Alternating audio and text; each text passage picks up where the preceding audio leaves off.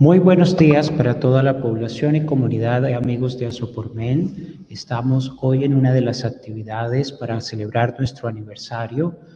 eh, un año más de trabajo ininterrumpido por nuestra población objetivo. Mañana Asopormen cumple 55 años y somos una institución sin ánimo de lucro fundada en 1965 con el único objetivo de contribuir al mejoramiento de la calidad de vida, la participación social, la garantía de atención oportuna de los derechos de las personas con discapacidad y requerimientos en rehabilitación integral de Colombia, ofreciendo servicios especializados de educación, protección y salud, teniendo como horizonte la inclusión integral de los niños, de los jóvenes y adultos de nuestro país.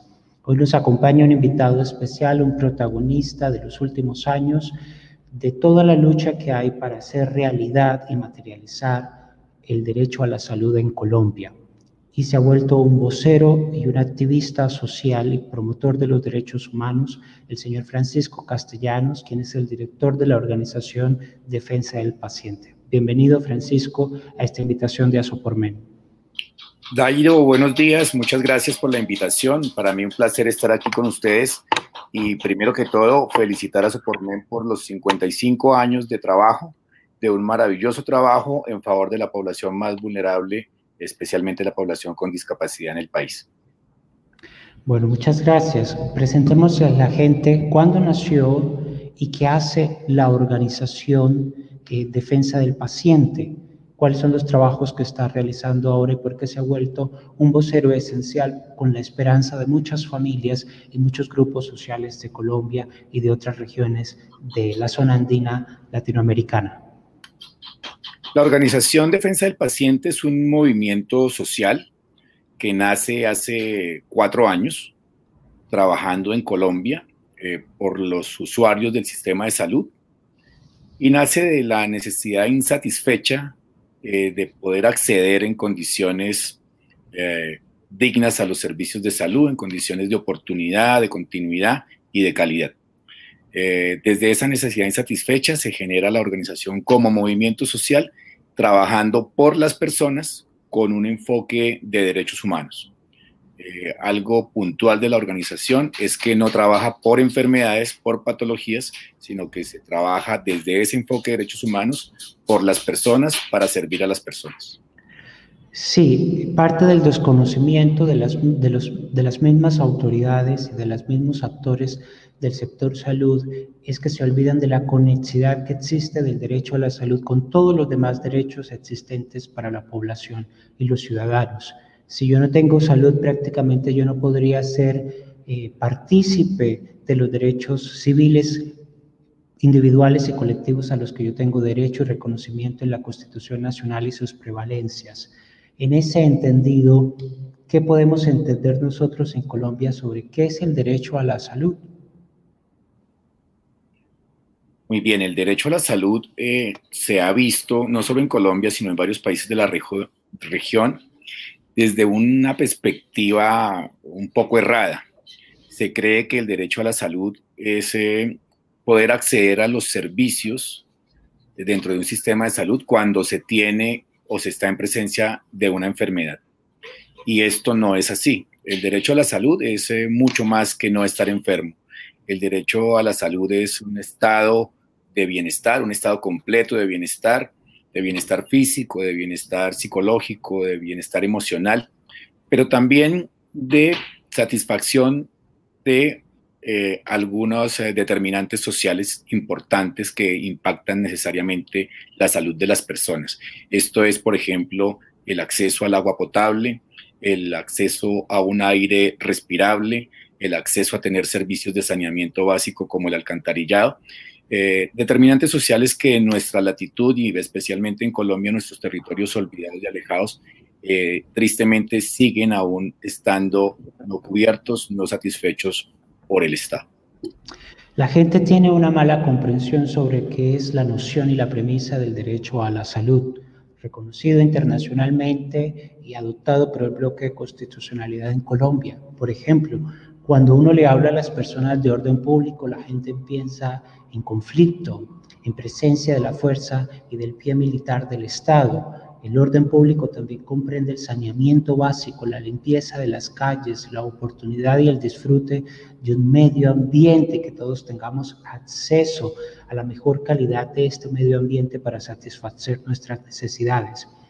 Eh, no solamente pensar de que mi derecho a la salud es cuando estoy enfermo, cuando ya me siento en las últimas, cuando tengo una enfermedad declarada, sino la posibilidad de atenderme y de tener un sistema que me acoja antes de llegar a un escenario de calamidad o de una enfermedad crónica. Hoy, después de la ley 100 y después de los cambios que ha tenido el sistema de salud en el país, vemos que la gente aún sigue con ese ideario falso, erróneo, teniendo unas expectativas que no son, cuando el sistema de salud total ha fallado y ha fallado y sobre todo mal ejecutado todos los dineros existentes que existen eh, eh, y que están disponibles para la promoción y prevención. Hoy tenemos un sistema de salud enfermo por una serie de tópicos que vamos a abordar más adelante, pero también tenemos una ciudadanía enferma y que solamente en escenarios como los de una pandemia o ante una situación de un familiar cercano que no tiene las posibilidades para acceder y que lo atiendan oportunamente se dan cuenta de que en realidad uno de los activos más primordiales de cualquier persona es la salud. Así es, Dairo, el derecho a la salud es un derecho humano, es un derecho eh, que está interconectado con otros derechos y que es conexo con otros derechos, entre ellos el derecho a la vida, el derecho a la integridad personal, y es un derecho que todos los ciudadanos debemos promover. Desde ese enfoque de derechos humanos, eh, es un derecho que debe considerarse también desde salud como tal, como un bien público y no como un bien privado un bien público que además debe ser administrado por el Estado y debe ser bien administrado, lejos de intereses eh, politiqueros y lejos de corrupción y de actos que van en detrimento de la salud de las personas. En una sociedad tan desigual como la colombiana y como lo puede existir en todos los países de América Latina, es cada vez más triste cómo la transición del Estado ante sus problemas de ejecución y de autorreflexión para auditar los recursos hacia la salud permitió la entrada de muchos actores privados eh, y confiar y poner todas las esperanzas y todo eh, eh, en una misma canasta. Una pandemia nos hizo ver que una vez más que estos actores eh, privados, intermediarios del derecho a la salud, en quienes se deposita la esperanza de su ejecución, cumplimiento y reconocimiento para toda la población, nos ha llevado a ver que eh, en el ideario formal, en el escrito, el derecho a la salud tiene un reconocimiento constitucional y eh, en papel a lo largo de toda nuestra historia tiene un desarrollo literario muy importante y muy bonito. La realidad en la práctica es que no. La desigualdad del país, eh, la informalidad de nuestra Colombia, eh, eh, el ingreso no sostenido de la gran mayoría de la población hacen difícil su acceso. Y sin embargo, el Estado sigue confiando y sigue promoviendo mayores aperturas presupuestales para darle a actores privados la materialización de un derecho con reconocimiento constitucional como lo tiene Colombia. Hoy vemos esos problemas y tenemos millones de colombianos con una realidad enfermos más que antes, eh, con un panorama y un pronóstico de salud eh, bastante eh, desconcertante. Se convirtió la acción de tutela en la única esperanza que tenía esta población para poder acceder al derecho a la salud. La tutela es un prerequisito para que simplemente un funcionario administrativo o un funcionario de la salud decida atenderme cuando yo tengo toda una validez, prevalencia y garantía constitucional para recibir atención. Desde que entró en vigencia la ley 100 del 93, se permitió que en el sistema de salud se generara eh, el ingreso de una cantidad de actores y de intermediarios. De intermediarios que captan los recursos públicos de la salud para administrar el modelo de salud, pero que tienen un enfoque comercial, que tienen un enfoque privado y que tienen un enfoque de utilidad. No es dable para tener un buen sistema de salud que existan esos enfoques de utilidad. y si existe la utilidad debería reinvertirse en la salud pública y no llevarse esa utilidad a capitales eh, privados para enriquecerse como lo han hecho estas denominadas empresas promotoras de salud eh, a costa de los recursos y de la salud de las personas. Posteriormente, mm, se expidió hace poco, en el año 2015, la ley estatutaria de salud que declaró al derecho a la salud en Colombia como un derecho fundamental. Eh, lo que ya venía ocurriendo con diversas sentencias de la Corte, eh, que en conexidad con el derecho a la vida también lo habían declarado como fundamental. Sin embargo, la ley estatutaria sigue sin implementarse, sigue sin reglamentarse, lo que más sorprende y preocupa es que hoy día se pretende desde el Congreso de la República mm, aprobar un proyecto de ley que fortalece a las EPS, convirtiéndolas en aseguradoras de salud. El proyecto de ley 010, que además tiene mensaje de urgencia por parte de la Presidencia de la República para que haga un tránsito más expedito en el Congreso, eh, impacta de, diversas maneras negativamente eh, al sistema de salud, pero sobre todo el acceso a los servicios y sobre todo el costo de bolsillo y sobre todo también impacta eh, la posibilidad de que las personas accedan a los servicios en términos de equidad. En primer término, el proyecto no acaba las EPS como lo han venido publicitando, lo que hace es cambiarles el nombre por aseguradoras de salud, permitiéndoles incluso a algunas de ellas fusionarse. Y con esto eh, se generan también unos oligopolios, lo que permite eh, el fortalecimiento financiero de estas empresas y lo que les permite que al ser aseguradoras de salud se cambie eh, un poco el alcance que tienen hoy como empresas promotores de salud se permitiría que esos recursos públicos de la salud, eh, al convertirse en recursos privados a través de las primas de aseguramiento, sean más difíciles de auditar y de hacer vedurías, por ejemplo, desde el control social. Eh, no es cierto que el proyecto de ley fortalezca eh, al derecho a la salud como un derecho fundamental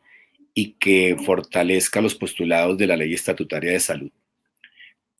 El proyecto de ley además profundiza la tercerización laboral del personal de salud, lo cual también impacta negativamente a los usuarios, mientras que en un sistema de salud el personal que presta los servicios de salud no esté contratado en debida forma, reconociendo sus garantías también fundamentales laborales, eh, es muy difícil que los usuarios puedan tener un eh, acceso en términos dignos a, los servicios. Y cuando hablo de personal de salud, quiero eh, hacer énfasis en que no solo hablo del personal médico y de los auxiliares y enfermeros y auxiliares de enfermería, sino también de aquellas personas que prestan algunos otros servicios como son los camilleros, las personas que son conductores de ambulancias, pero también las personas que trabajan en el cuerpo de vigilancia de las instituciones prestadoras de servicio y aquellas personas que trabajan en servicios también generales, como por ejemplo las cafeterías o los servicios de aseo de las diferentes IPS o instituciones prestadoras de servicio. Entonces, el proyecto de ley impacta de muchas formas negativamente eh, el derecho fundamental a la salud, el acceso a los servicios, pero además presupone que fortalece a las EPS, que les entregaría más dinero y que les entregaría menos posibilidades a la ciudadanía de hacer control y veeduría.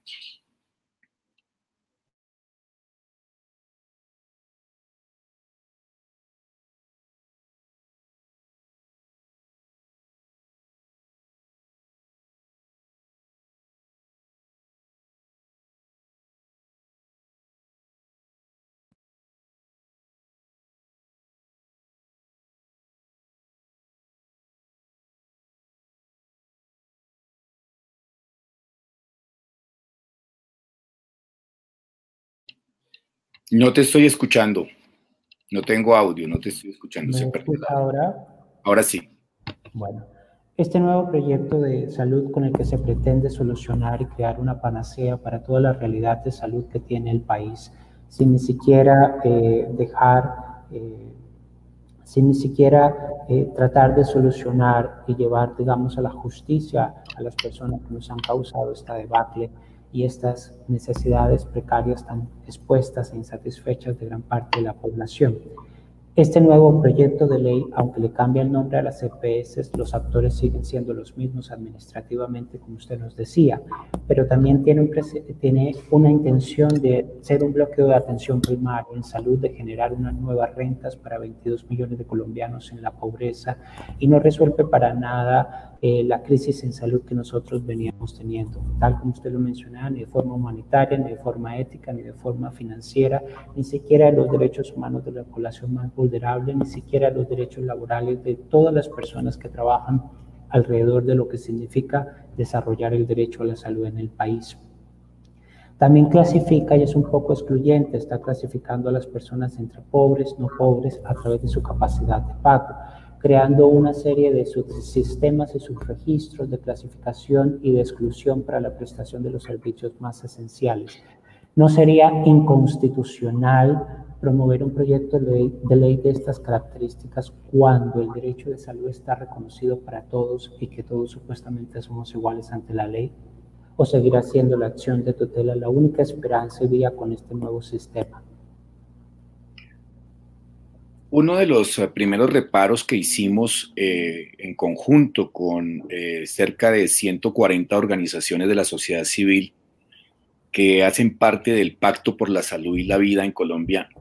fue justamente enfocarnos en cómo se impactaría la acción de tutela si el proyecto de ley pasara como estaba inicialmente escrito. Y es que nos preocupó mucho que el hecho de cambiar la denominación jurídica y la naturaleza jurídica de las empresas promotoras de salud, hoy EPS, a mañana aseguradoras en salud, AS, o pudiese dejar sin efectos jurídicos las sentencias de tutela ya ganadas por los pacientes, por cuanto en ninguna parte eh, del contenido del proyecto se explicitaba que las aseguradoras en salud serían sucesoras procesales de esas sentencias de tutela, de esos fallos de tutela. Eh, desde ese momento eh, lo expresamos al Congreso de la República. Lo que ha dicho el senador ponente hoy en día es que se va a incluir un parágrafo que eh, indique que se van a generar esas sucesiones procesales de esos fallos de tutela, pero esto no garantiza que todas las otras condiciones negativas del proyecto lo hagan viable. Por eso nosotros desde ese pacto de ciento, más de 140 organizaciones sociales estamos solicitando al Congreso de la República no que se incluyan parágrafos o artículos que lo modifiquen, sino que se archive el proyecto de ley. Es un proyecto de ley inconveniente para el país y como bien lo ha referido Dairo, es un proyecto absolutamente inconstitucional. Eh, por tanto, de llegar a pasar el proyecto como al parecer quieren hacerlo pasar, eh, con su bancada, mayor, eh, mayoría en la bancada, eh, lo que tendría que hacer la sociedad civil es justamente demandar esa inconstitucionalidad para tratar de que no se impacte negativamente o no se impacte más el acceso de las personas a los derechos de salud en términos de equidad, en términos de disminuir la brecha social y en términos de que las personas reciban el acceso y, el derecho a la salud lo puedan eh, materializar eh, de acuerdo a su condición humana y como único requisito su condición humana. La pandemia ha llevado a estos gobiernos a, a replantear las realidades de la salud y la respuesta estatal hacia las peticiones eh, millonarias y múltiples de la ciudadanía para la satisfacción de sus derechos volvió visibles unas realidades de las que nadie hablaba y la respuesta de muchos gobiernos en el mundo la presentación expedita casi a pupitrazo de un proyecto de ley que supuestamente eh, hace un conglomerado de todas estas peticiones y, unos, y, unas buenas intenciones de solución. Sin embargo, en el fondo son eh, eh, situaciones insatisfechas. Llevamos ya muchos años de la ley estatutaria que no ha sido aún llevada a cabo y que todavía necesita de muchísima comprensión por parte de todos los actores en salud, sobre todo en la parte administrativa y de los médicos para poder administrarla y poder otorgarle de forma eh, pertinente y oportuna los servicios que mucha población vulnerable y enfermos y personas con eh, discapacidad, por ejemplo, requieren. Eh, sin embargo, con o sin nuevo proyecto de salud, la centralización de los servicios en Colombia es muy marcada. Gran parte de, nuestro territorio nacional no tiene servicios en salud. Es increíble, por ejemplo, eh, que los lugares donde se produce la mayor riqueza del país de forma natural a partir de proyectos mineroenergéticos y que dan gran parte del dinero para la financiación de la expansión de la salud en Colombia son lugares que no reciben como inversión eh, la mayor de las ayudas, servicios, eh, centros de salud que no tienen los equipos adecuados, personal de salud que no está a la altura de las circunstancias, insumos que no llegan, eh, y sin embargo toda eh, la, artillería, por así decirlo, del gobierno es concentrar cada vez más en las cinco grandes capitales los servicios en salud y obligar a la gente a tener que recurrir a ellas, siendo excluyentes, eh, siendo excluyentes la misma posibilidad de la ejerción, del ejercicio del derecho de esta población.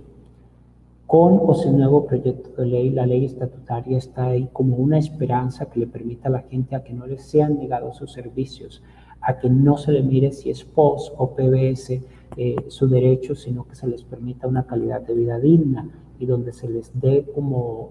un aliciente la posibilidad de tener una vida eh, sostenible.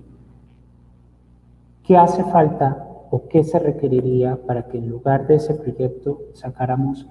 y promoviéramos la ley estatutaria de 2015.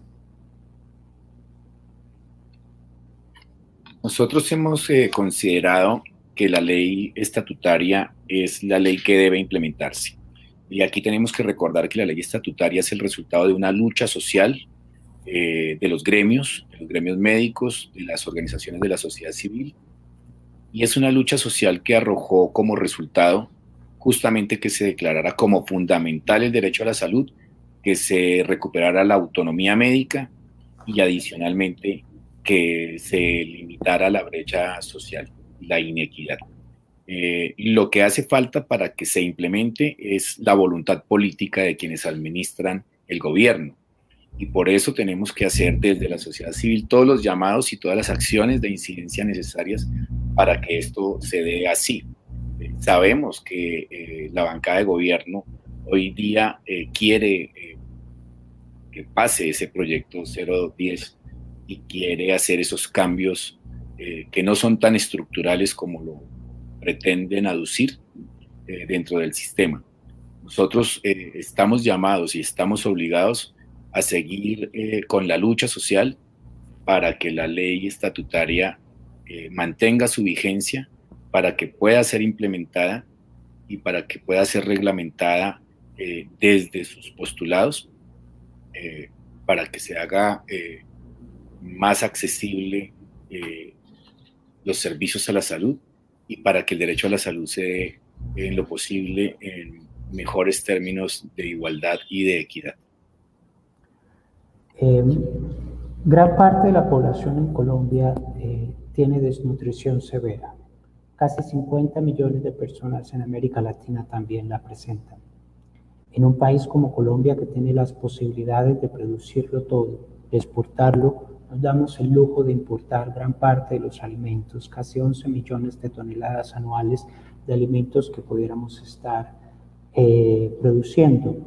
Sin embargo, la concentración de la tierra está en un mínimo porcentaje de la población y es eh, tierra sin ningún usufructo, sin ninguna posibilidad, generando así las brechas de pobreza, la posibilidad de la gente tener un ingreso sostenido para pagar por salud. Es quizás por ello que la salud es un derecho constitucional en Colombia a partir de las realidades de desigualdad, inequidad y pobreza de la que vive gran parte de la población y, y quizás no la podemos ver desde las ciudades. El sistema de salud en Colombia irrisoriamente eh, basa gran parte de, sus finanzas a partir de los juegos de azar y la venta de alcohol. Si la gente no tuviera eh, el gusto por apostar y tener esos juegos o el gusto por consumir alcohol, gran parte del sistema de salud quedaría sin una pata que pueda soportar la mesa. Sin embargo, desde muchos sectores de la población se ha promovido, sobre todo por los niños, el que se le imponga, como en México, un impuesto a las bebidas azucaradas, a que gran parte de la población y de la nutrición de todos nuestros países depende de productos procesados con altos contenidos de azúcares y sus derivados que causan enormes daños en la población y sobre todo enfermedades crónicas de alto costo. Si administráramos esas bebidas, si pusiéramos un valor simbólico como impuesto a, a bebidas y alimentos, tendríamos quizás un enorme ingreso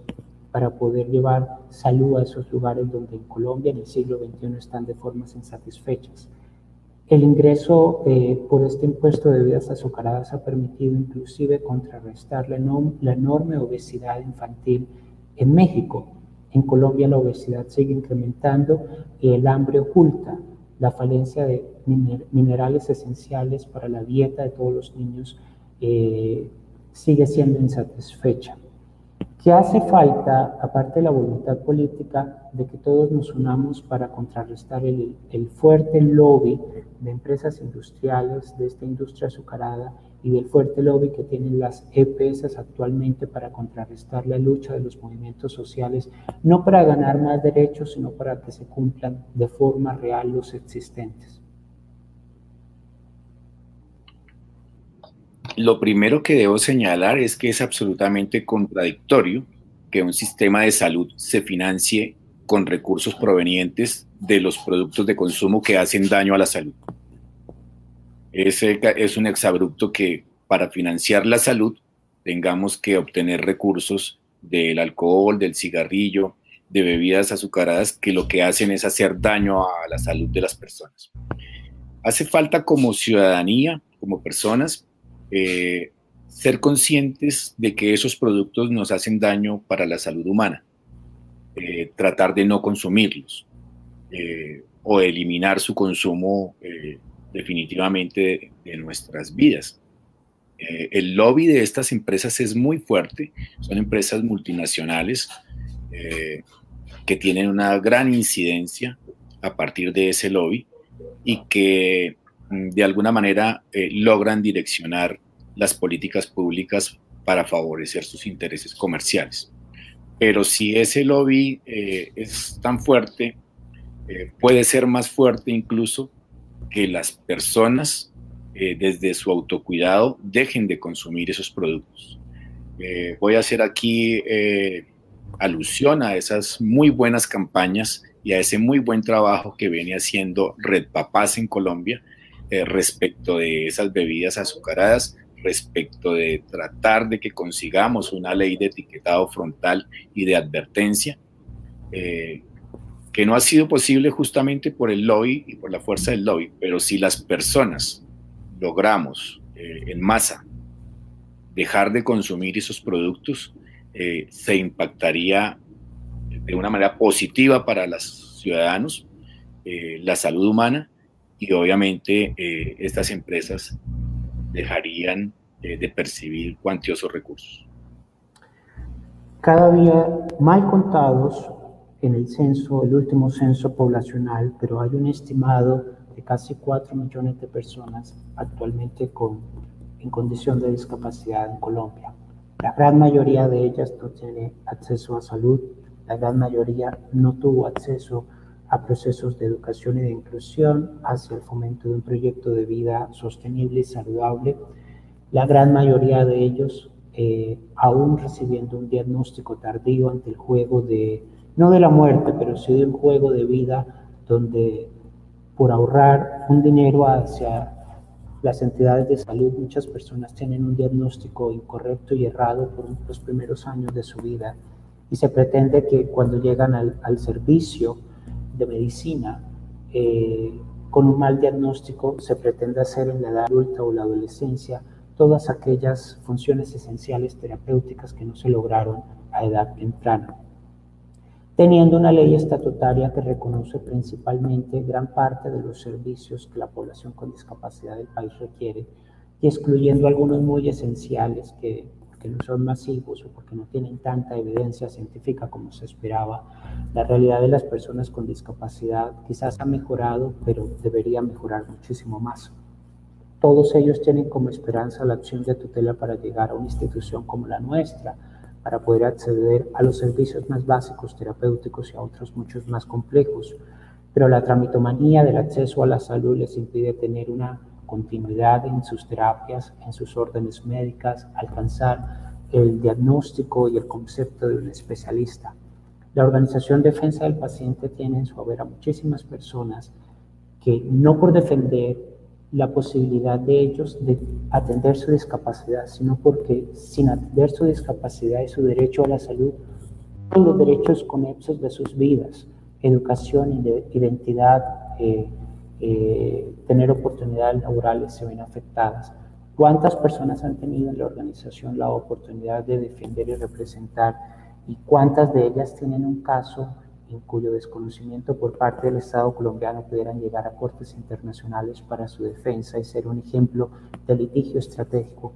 estratégico en, el cual, en el cual puedan caminar muchas más personas y familias. En cerca de cuatro años de trabajo, eh, la organización ha logrado eh, prestar ayuda eh, desde su gestión a cerca de 17 mil pacientes en Colombia y en algunos otros países de la región. Eh, partiendo de que eh, en muchas ocasiones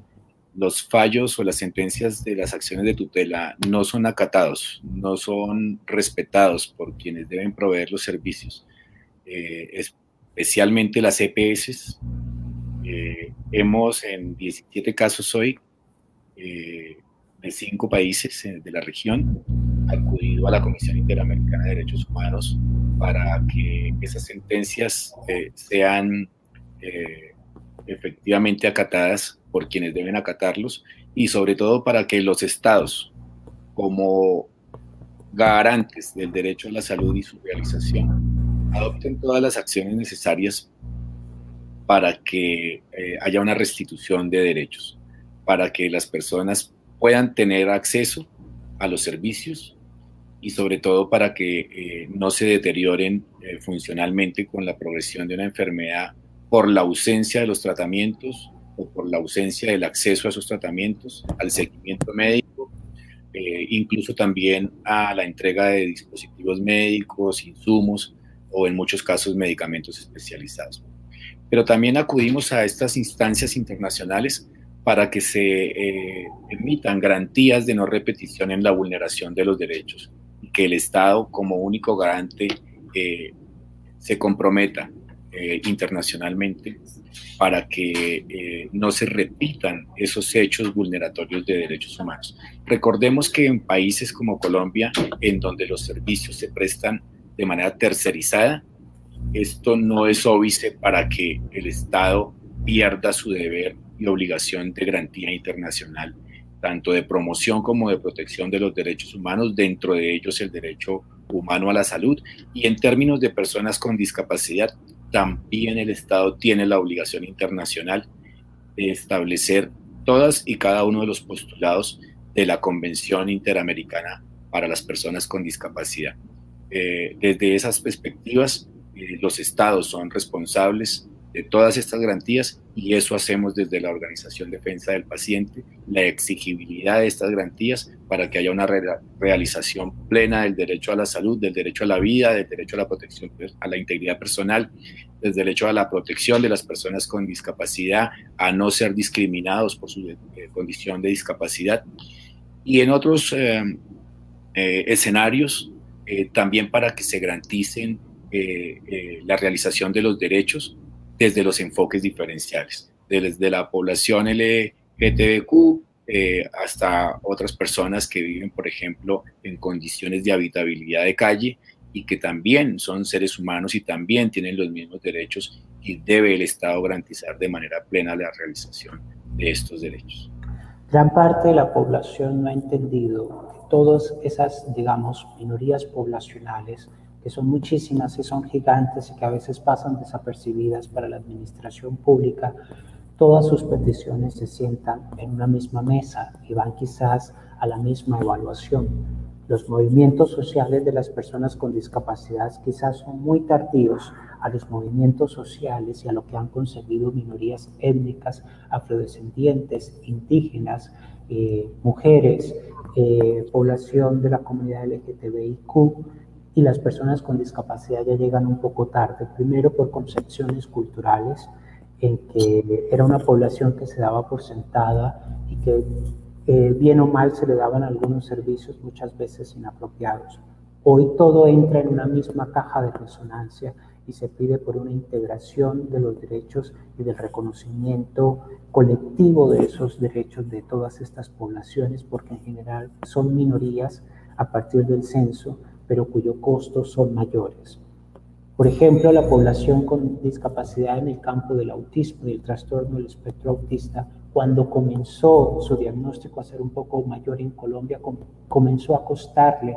al presupuesto nacional en salud, por lo menos hace unos cuatro años, casi cerca de 70 mil millones eh, de pesos. Hoy quizás el diagnóstico para personas con trastorno del espectro autista sea un poco más demorado, pero los servicios de ellos quizás son costosos. Hoy en día vemos muchos actores que de forma fraudulenta prestan servicios utilizando las necesidades de la población con discapacidad y en Asopormen y otras instituciones hemos pedido al Ministerio que haga auditorías reales donde a partir de la tercerización de esos servicios y de entregarle el problema a la CPS se pudiera tener una auditoría que dijera los verdaderos actores quienes velan por estos derechos. Muchas de la tercerización en medicina y de servicios especiales terapéuticos para la población con discapacidad han generado mayores problemas a esta población y han hecho que sus requerimientos en salud sean puestos en un subregistro y en una realidad que no corresponde a lo verdadero. Eh, muchas familias se dan cuenta tardíamente que la atención que han recibido o el mal diagnóstico no es el adecuado y tardíamente llegan a buscar la atención requerida. Eso también significaría como una condena a los prestadores de salud principales y tercerizados, quienes a sabiendas del daño que estaban haciendo, aprovecharon una realidad de un desconocimiento de familias, sobre todo en, territorio colombiano, que no tienen cobertura en salud adecuada. ¿Qué pudiéramos hacer como movimientos sociales representantes de toda esta población para tomar en eco las necesidades de todos ellos ante un mal diagnóstico, ante una mala ejecución terapéutica, ante la ilegalidad en la ejecución de un de una resolución del ministerio para crear por lo menos eh, un protocolo adecuado de atención y sobre todo en demostrarle a la gente que los protocolos no son una guía exacta de las realidades en salud de cada persona. Es un panorama que se abre a la prestación de salud, pero que el protocolo es simplemente una guía, pero no hay que seguirnos al pie de la letra de ella porque pues cada paciente es diferente. Bien, nosotros debemos eh, establecer y conocer muy bien cuáles son las funciones de cada una de las entidades en el sistema de salud. Y partiendo de ello, eh, la función principal del Ministerio de Salud es ejercer la rectoría del sistema de salud. La Superintendencia Nacional de Salud eh, está a cargo de ejercer la vigilancia, inspección y control de aquellas instituciones que prestan servicios de salud, como las EPS o las IPS. Pero aquí es muy importante aclarar que son las secretarías de salud, tanto de orden municipal como departamental, las que funcionalmente están encargadas de vigilar y controlar eh, los criterios de habilitación de esas instituciones que prestan los servicios de salud. Y por ejemplo, si una institución mm, ofrece servicios de salud dentro de programas de atención a personas con discapacidad, como eh, el autismo al que Dairo hacía referencia, es la Secretaría de Salud del municipio o la del departamento la que debe hacer todos los controles de calidad de la prestación de ese servicio y debe revisar no solamente que se cuente con el personal idóneo para prestar los servicios, con la infraestructura necesaria para prestar los servicios, sino también que se dé el cumplimiento estricto tanto de los protocolos internacionales como los que ha establecido también al interior del país el Ministerio de Salud, y justamente también que se maneje ese protocolo de acuerdo con los criterios básicos de las guías de manejo clínico o de las guías clínicas, que si bien cierto son solamente eso, unas guías que indican eh, algunas eh, formas de hacer abordaje y tratamiento de la enfermedad, no deben acatarse eh, de manera obligatoria en su totalidad, sí establecen los criterios básicos mínimos con los que se debe actuar y abordar y prestar los servicios de determinada condición de salud, de acuerdo a los consensos internacionales de los especialistas en cada materia. En Colombia eh, casi nadie acude a las secretarías de salud, a esas oficinas de control de la calidad de la prestación del servicio, porque las personas no conocen la existencia de esas oficinas, así como tampoco se acude a las oficinas de calidad de, diversas instituciones prestadoras de servicio cuando hay, pueden haber fallas eh, en la prestación. Entonces el llamado desde la organización y desde la sociedad civil también que hemos hecho eh, es eso, eh, es ese, que las personas puedan conocer, que las personas se informen adecuadamente de cuáles son las funciones que cumplen cada una de las entidades dentro del sistema de salud para que cuando presenten alguna petición, queja o reclamo, lo hagan de manera asertiva. Desde la Organización Defensa del Paciente hemos estado dispuestos y seguimos trabajando a diario para no solamente defender los derechos, sino también para promover los derechos de las personas. Estamos absolutamente gustosos de nuestro trabajo, lo hacemos con mucho cariño, lo hacemos con un gran compromiso y sentido social y humano, y quienes eh, consideren que eh, tienen alguna barrera de este tipo, bien pueden contactarnos, que con todo el gusto y con todo el compromiso eh, estamos para ayudar. La resonancia de la pandemia COVID-19 en el mundo llevó a muchas personas a vivir la realidad que tienen las personas con discapacidad, la virtualidad, el distanciamiento, el estar en casa siempre, en el permanecer allí. Hoy con la tecnología vivimos la virtualidad y muchas de ellas se han beneficiado para seguir sus tratamientos o sus programas de educación. Eh, las demás personas que no tenían discapacidad vivieron quizás un poco del escenario y la realidad que por décadas y toda la historia han vivido este grupo poblacional. Sin embargo, antes de la pandemia,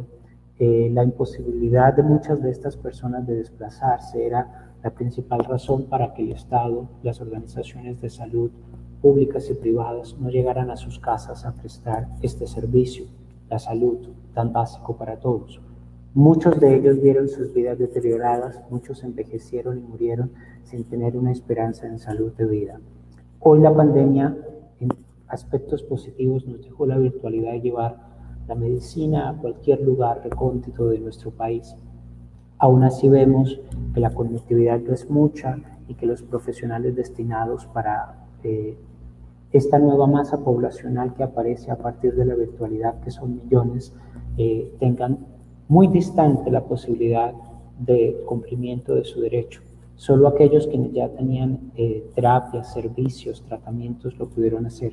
Entre la resonancia de la pandemia también está la interrupción inexplicable de los derechos y de los servicios en salud de muchísimas personas con tratamientos crónicos. ¿Cómo se puede, a partir de ahora, cuando supuestamente está en una meseta en Colombia, los efectos de la pandemia y los casos, eh, no bajar la guardia ante el incumplimiento y la violación de los derechos en salud de muchas personas vulnerables o por su condición y tratamiento o por situación socioeconómica. Son miles de casos eh, los que refieren que a causa del confinamiento derivado de la pandemia, eh, las personas dejaron de recibir eh, tratamientos, dejaron de tener acceso a citas médicas y como bien lo refería Dairo, eh, no tienen posibilidades de conexión remota. Eh, en muchos territorios alejados del país no existe la infraestructura tecnológica suficiente y necesaria para que las personas puedan, por ejemplo, acceder a una teleconsulta en muchas ocasiones eh, la pobreza tampoco permite que las personas puedan tener un adecuado equipo eh, móvil de telefonía celular o una computadora en, esos municipios alejados sobre todo, eh, para poder acceder a ese tipo de servicios que de manera alternativa y ante la pandemia se intentó implementar.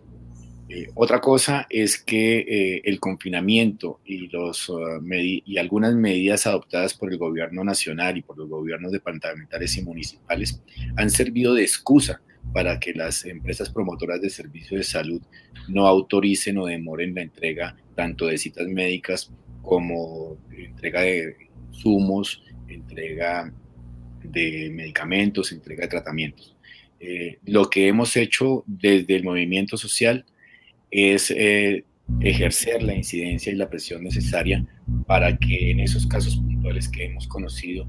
eh, se pueda hacer un restablecimiento de derechos. Sin embargo, son muchos otros los casos que no llegan a nosotros, que no conocemos, y las personas siguen viviendo ese viacrucis, siguen viviendo esa vulneración de derechos que además es sistemática, inconstante y que no debería darse eh, en un escenario de pandemia. Lo que debería ocurrir es justamente todo lo contrario, debería garantizarse con un mayor esfuerzo. Eh, aquí yo quiero eh, hacer énfasis en que se hizo desde para las Américas, se había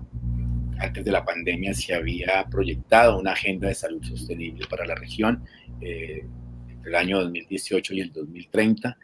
Eh, dentro de esa agenda, eh, uno de los objetivos era garantizar el acceso a los servicios de salud de una manera más equitativa,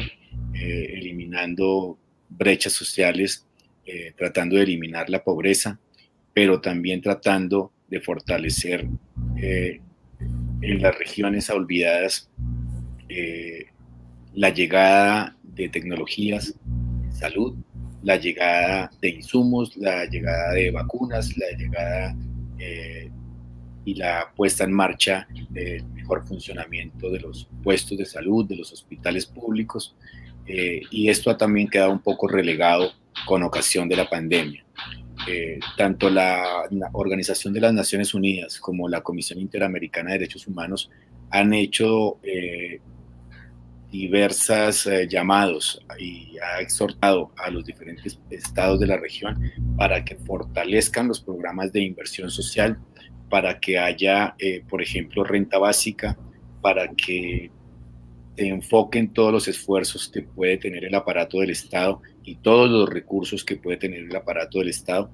en proteger a la población y en proteger a la población más vulnerable desde esos enfoques diferenciales, entre ellos las personas adultas mayores, a la niñez, pero también a las personas que viven con condiciones de salud crónicas, que son afectados por enfermedades crónicas y por supuesto también a las personas que tienen una gran vulnerabilidad eh, por sus condiciones de discapacidad, desde las diferentes condiciones de discapacidad. El Estado tiene la obligación internacional de enfocar eh, todos sus recursos, hasta el máximo de recursos, para tratar de mitigar los efectos de la pandemia. La globalización y la cooperación internacional quedaron en entredicho con el surgimiento de la pandemia y la forma como golpeó al mundo y en especial a América Latina. En América Latina, 177 millones de personas. América Latina y el Caribe no acceden a salud de calidad, agua potable o saneamiento básico, como fue el inicio de esta conversación. Muchos de ellos el acceso a la salud lo tienen en entredicho. La pandemia los llevó a vivir escenarios que nunca se imaginaron experimentar en sus vidas y muchos de ellos, como ya lo mencioné, llegaron a vivir en carne propia lo que es tener una discapacidad de contacto, comunicación y desplazamiento como muchos de nosotros en gran mayoría la teníamos. Hoy tenemos eh, la esperanza puestas a partir del lunes del anuncio de una nueva vacuna a partir de un laboratorio internacional que asegura que tiene un 90% de efectividad frente al 60-70% que tienen las otras seis vacunas que están por la carrera de ser la vacuna frente al COVID y de los 150 experimentos a nivel mundial que se están llevando. La primera vacuna lógicamente no será la más perfecta, pero por lo menos se guarda una esperanza. La globalización quedó en entredicho, pues nos vimos eh, enfrentados a una nos vimos enfrentados a una situación de acceder a insumos de producción para el profesional médico, para los ciudadanos, para todas las personas en general. Nunca vimos como grupo andino, eh, decir Colombia, Ecuador, Perú, Panamá, enfrentarse, tener un frente común y salir a comprar esos insumos como un bloque comercial para acceder de pronto de forma más masiva y expedita a todos esos insumos que requeriríamos y quizás el, tiempo de cuarentena y todos eh, los confinamientos hubieran sido menores y sus efectos económicos y sociales mucho menos de lo que nosotros hoy vemos con los efectos nocivos sobre el empleo, la economía, la salud mental de todas las personas. La esperanza de una vacuna cuya única probabilidad de construcción y de elaboración serán 50 millones de dosis quizás para final de año. En un país como Colombia, donde aún en décadas no hemos sido capaces de llevar vacunas esenciales de comercialización de hace décadas para otro tipo de enfermedades eh, a muchas regiones del país, ¿Cómo garantizar entonces de que no va a haber otro confinamiento, otra pandemia, otro abuso sobre los derechos en salud de las personas con condiciones más crónicas o discapacidad frente a una vacuna que no va a ser total, masiva para toda la población? Porque ni siquiera en lugares de Colombia casi la mitad de la población no tiene acceso a vacunación y a programas de vacunación estables desde la primera infancia.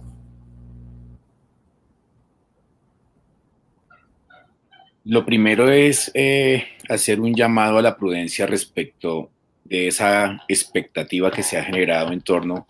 a, la llegada de la vacuna, como lo han llamado coloquialmente. Eh, las diversas eh, casas de la industria farmacéutica que trabajan en investigación para desarrollar vacuna para COVID-19, hasta ahora están desarrollando las primeras fases clínicas de la vacuna. Eh, digamos que la vacuna está todavía eh, bajo experimentación, que la vacuna no eh, ha demostrado su eficacia y su seguridad y hasta tanto ello no ocurra, no vamos a tener una vacuna. mucha gente, seguramente por las noticias de los medios de comunicación y sobre todo de las redes sociales, eh, cree erróneamente que vamos a tener la vacuna en un mes. Eso creo que no va a pasar. Creo que la fase experimental de la vacuna, eh, las tres fases deben reunirse y sobre todo debe comprobarse la calidad y la eficacia de esa vacuna eh, y medir sus efectos, sus posibles efectos adversos en humanos. Y esto toma tiempo. No es cierto que los gobiernos, eh, como el de Colombia, por ejemplo, que así lo han anunciado, estén ya haciendo negociaciones para adquirir millones de dosis de vacunas. No se puede hacer negociaciones para adquirir una vacuna que todavía no existe, que todavía no tiene un registro sanitario aprobado por las agencias regulatorias internacionales. Eh, seguramente la vacuna llegará en algún momento, pero no es cierto que la vacuna esté próxima a desarrollarse y a entregarse a la población. Cuando ello ocurra, eh, un mecanismo idóneo para que pueda tener acceso eh, los países más pobres, como son los de nuestra región, eh, sería la compra centralizada, haciéndolo en bloque de países mm, a través de las agencias de cooperación internacional, como por ejemplo la Organización Panamericana de la Salud, concertando y negociando un precio en bloque, eh, haciéndolo eh, desde un enfoque eh, mucho más humano que comercial, que una posibilidad sería, por ejemplo, que se declarara un producto de interés público y que las patentes no necesariamente tengan que cumplirse en términos de utilidad para la industria farmacéutica. Eh, ante una pandemia, si se desarrolla un fármaco que pueda mitigar los efectos de este virus, eh, debería declararse un producto de interés público, sobre todo en los países más pobres. y así lograr que todas las personas en igualdad de condiciones puedan tener acceso a esa vacuna. Pero recalcar en ese llamado a la prudencia, no es cierto que la vacuna esté próxima a entregarse. Eh, creo que hace, hace, falta bastante en las fases clínicas, sobre todo en la comprobación de la eficacia y, y la evaluación de sus posibles efectos adversos. Para las personas que están pendientes de sus planes de vacunación para el COVID-19, también deben tener muy presentes que detrás de una vacunación hay un plan logístico enorme que todavía no se conoce. Muy pocos países o quizás dos o tres apenas han deslumbrado cómo sería la logística de vacunación. También hay que ver eh, que para hacer la vacunación, si la vacuna es a través de inyección, Debe haber un plan de apropiación y de producción masiva a nivel mundial de jeringas para poder eh, eh, aplicarla a, las personas que lo necesitan. Todavía no está ese plan mundial de apropiación de jeringas. Segundo, si la, vacuna es sintética o de componente vivo, también trae otra serie de indicaciones en las cuales va a ser imposible que por un lado o por el otro unas personas no puedan acceder a ella y no deban aplicárselas. Tercero, la logística de distribución. La vacuna requiere refrigeración en donde se produce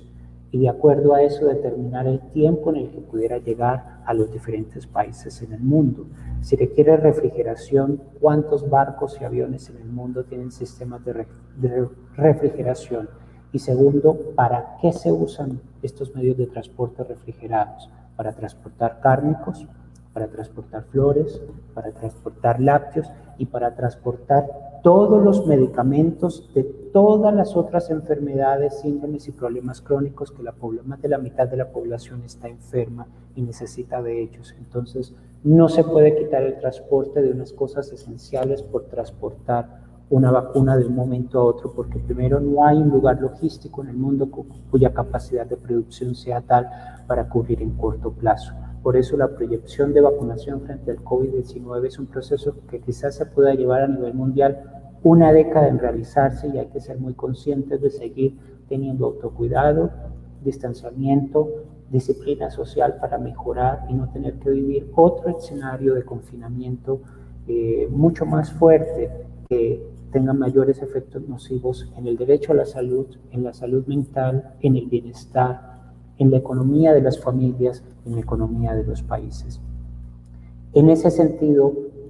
puede llegar Colombia a tener un escenario de ya sea sectorizado o total de confinamiento como lo vivimos en marzo y como lo están viviendo otros países, por ejemplo, en Europa. Es absolutamente necesario que las personas entendamos que la mejor vacuna hoy es el autocuidado. El lavado frecuente de manos, el uso de la mascarilla o tapabocas de manera permanente y sobre todo no exponerse a grandes focos eh, poblacionales, a, conglomerados sociales, eh, tratar de conservar el distanciamiento y el aislamiento. Para muchas personas es absolutamente imposible dejar de salir porque no cuentan con una renta básica, porque tienen que salir a conseguir el sustento diario para sí mismos y para sus familias. Eh, pero el llamado es a que observen todas las medidas de autocuidado y de distanciamiento. Eh, es muy posible que si existe un rebrote, que si existe una nueva ola eh, de coronavirus, como ha sucedido en otros países. Ayer en Italia, por ejemplo, las ah, autoridades sanitarias han solicitado al gobierno nacional que cierre nuevamente y que haga un confinamiento total. Eh, seguramente podemos tenerlo en países de Latinoamérica como Colombia. Eh, esperemos que no sea así, pero eso en gran medida depende justamente del autocuidado que podamos tener y de las medidas de protección y prevención que sigamos adoptando que no bajemos la guardia en dejar eh, de usar los elementos de protección personal y que seamos conscientes de que nuestra responsabilidad es vital, eh, no solamente para nosotros, sino para toda nuestra comunidad y nuestras familias. Población adulta. El adulto mayor cada día en el planeta es un sector de la población más grande. Cada día en el mundo los países industrializados o de los que dependen mover económicamente distintas regiones eh, son países donde no tienen cambios generacionales. La gente está teniendo hoy en día menos hijos. En muchos lugares la población adulta, el adulto mayor, está teniendo, teniendo una connotación de ser un sector que se puede declarar con los mismos requerimientos de la población con discapacidad para que tengan una adultez de una mejor calidad y de unos, unos accesos a tratamientos en salud que permitan vivir dignamente hasta el final de los días de cada persona. Nos hemos olvidado muchísimo en Colombia de la población adulta, eh, de, tener tratamientos específicos para ellos y quizás vamos a las carreras eh, para poder abordar sus requerimientos y sus necesidades. ¿Qué panorama le espera entonces a la población adulta, eh, a nuestros abuelos, eh, esas personas con discapacidad cuya incidencia es cada vez mayor en la sociedad, cada vez hay una prevalencia más de síndromes y discapacidades visibles? Eh, frente a este panorama de que tenemos la ley 100, una esperanza que se llama la ley estatutaria, y un panorama no muy claro que se llama Proyecto 010 de 2020. Es alarmante eh, cómo las condiciones adversas para las personas mayores, no solo en Colombia, sino en muchos otros países, eh, viene creciendo. Eh, esas adversidades cada día son mayores, cada día tienen muchas más enfermedades, pero también cada día tienen eh, muchas menos posibilidades de tener eh, acompañamiento, de acceder a un cuidador, de tener las condiciones de, vida básicas satisfechas. Recordemos aquí que muchas personas adultas mayores no alcanzan a jubilarse o a pensionarse, eh, que no tienen garantizadas las formas básicas de vida, muchos viven en la calle, muchos viven en condiciones eh, de hogares geriátricos de paso, eh, muchos viven eh, abandonados por sus propias familias y por la sociedad y tristemente también por el Estado.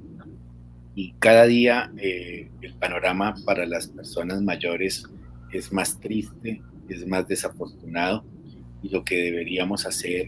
es que desde la política pública se generaran programas de protección social adecuada para estas personas. Eh, como eh, lo han visto quienes nos están escuchando también, eh, hemos hecho énfasis en la necesidad de que los estados y los gobiernos implementen políticas públicas de inversión social y de protección social para las personas y los grupos poblacionales más vulnerables. infortunadamente esto no está ocurriendo y si ocurre no ocurre en la proporción que se requiere. Se prefiere seguir invirtiendo una gran cantidad de recursos en compra de armamento, en compra de intendencia militar, en compra eh, eh, de programas tecnológicos para la seguridad. Eh, se pagan esquemas de seguridad con una gran cantidad de personas escoltas o personas de protección a dignatarios y a otras personalidades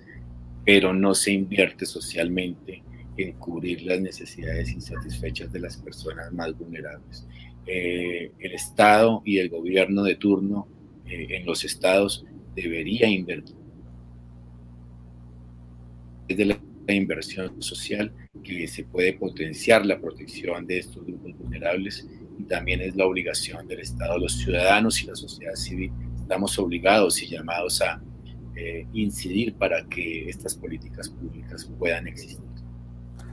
Eh, esta pandemia nos demostró que las personas peor pagas en el sistema económico de nuestra sociedad son las personas de las cuales depende más eh, nuestra viabilidad y nuestro funcionamiento como ciudadanía, sociedad, como ciudades. Oigan, a más un influencer que de confunde a la población que no le aporta ninguna evidencia académica o científica, no hace un aporte de impacto que reproduzca efectos positivos en las personas o gana más un político cuyo trabajo a nivel de Colombia es bastante considerable en el sentido de no producción, no impactos sociales y simplemente llega con una agenda propia eh, de beneficios y, e ideas de proyectos de ley que no son apropiados para la gran mayoría de la población, ni siquiera para las personas de clase media o niveles de pobreza. Nuestros médicos y nuestros docentes merecerían una mejor, y el profesional de salud merecería mejor una retribución que estos tiempos de pandemia sirvió para reflexionar en su papel y su importancia. Para cerrar, como grupo social de representación de las personas con discapacidad, debemos unirnos para ser veedores, para disentir de la posición pública y para poder reclamar que en la Constitución del 91 y que en todo el desarrollo de jurisprudencial que ha tenido la Corte Constitucional en defender los derechos de las personas que de pronto no tienen voz y que no tienen incidencia para la gran mayoría de nosotros que vamos eh, como grupos siendo beneficiarios de derechos porque no hemos tenido que enfrentar situaciones alarmantes en salud. La Organización de Defensa del Paciente es un actor reconocido en Colombia y que puede convertirse en un vocero quizás mucho más reconocido a nivel latinoamericano de lo que debería ser el reconocimiento esencial de la dignidad de las personas a partir del derecho a la salud y la conexidad con el desarrollo de sus vidas. ¿Cómo podemos contactar a la Organización Defensa del Paciente para que se vuelva vocera de muchas personas quienes han transitado por toda la, que, quienes han sido afectadas por toda la corrupción del sistema de salud, pero también sobre toda la tramitomanía que existe para hacer ese, efectivo el cumplimiento de mis derechos como paciente. La Organización Defensa del Paciente cuenta con diversos canales de comunicación. Estamos eh, y hacemos presencia en todas las redes sociales. Eh, nos pueden contactar a través del Facebook como Organización Defensa del Paciente, en el Twitter como Defensa del Paciente, pero también tenemos un correo electrónico que es contacto arroba defensadelpaciente.net y podemos también eh, recibir casos a través de nuestra página web www.defensadelpaciente.net. Para aquellos casos muy urgentes en que puede existir un riesgo vital, pueden contactar a través de una línea de WhatsApp que es el 312-592-1361, en donde estaremos prestos desde nuestra gestión a poder atender los casos y a prestar la ayuda necesaria. Francisco Castellano, como director de la Organización Defensa del Paciente, es en últimas un defensor de los derechos humanos. Eso en Colombia, más que un orgullo, es tener un estigma por gran parte de la población que no entiende el valor esencial de las personas que quieren simplemente hacer cumplir la Constitución, la ley y el sentido común. Eh, como él, hay muchas personas en Colombia detrás de bambalinas directores de instituciones de salud, terapeutas, médicos, personas que tienen que luchar para hacer realidad las posibilidades de vida digna de muchísimas personas en el país y que tienen que luchar con las personas que tienen arriba, que impiden presupuestos, que impiden insumos, medicamentos, órdenes médicas, para que las personas tengan una posibilidad de ir más allá y que puedan desarrollar procesos de vida sostenibles y por lo menos llegar a una vida adulta con todo lo que la ley la Convención Internacional, el bloque de constitucionalidad y el respeto por la vida misma les tiene de parado, pero es tan difícil hacer en Colombia. Gracias Francisco por atender esta invitación y esperamos poder contar con la organización para eh, ser intermediarios de esos requerimientos que tienen muchos pacientes que conocemos, a quienes aún por muchos años no han tenido una solución eficaz para el problema de salud que tienen en sus vidas. Dairo, gracias a Sopormen por la invitación, eh, a la audiencia por estar presente. Eh, nuevamente felicitar a Sopormen por sus 55 años de una gran labor en beneficio de la población objetivo que atiende. Y por supuesto que desde la Organización Defensa del Paciente estamos dispuestos para hacer las sinergias necesarias que permitan fortalecer justamente la promoción y la defensa de los derechos de todos los usuarios del sistema de salud. Eh, recalcando en lo que dije inicialmente, trabajamos desde un enfoque de derechos humanos por las personas y no por la enfermedad. Bueno, muchísimas gracias a todas las personas que nos siguen y esperamos encontrarlos hasta una próxima oportunidad. Gracias en nombre de Sopormen a todas las personas que nos han acompañado por más de cinco décadas haciendo posible lo que muchas personas han considerado como imposible. Muchas gracias a todos.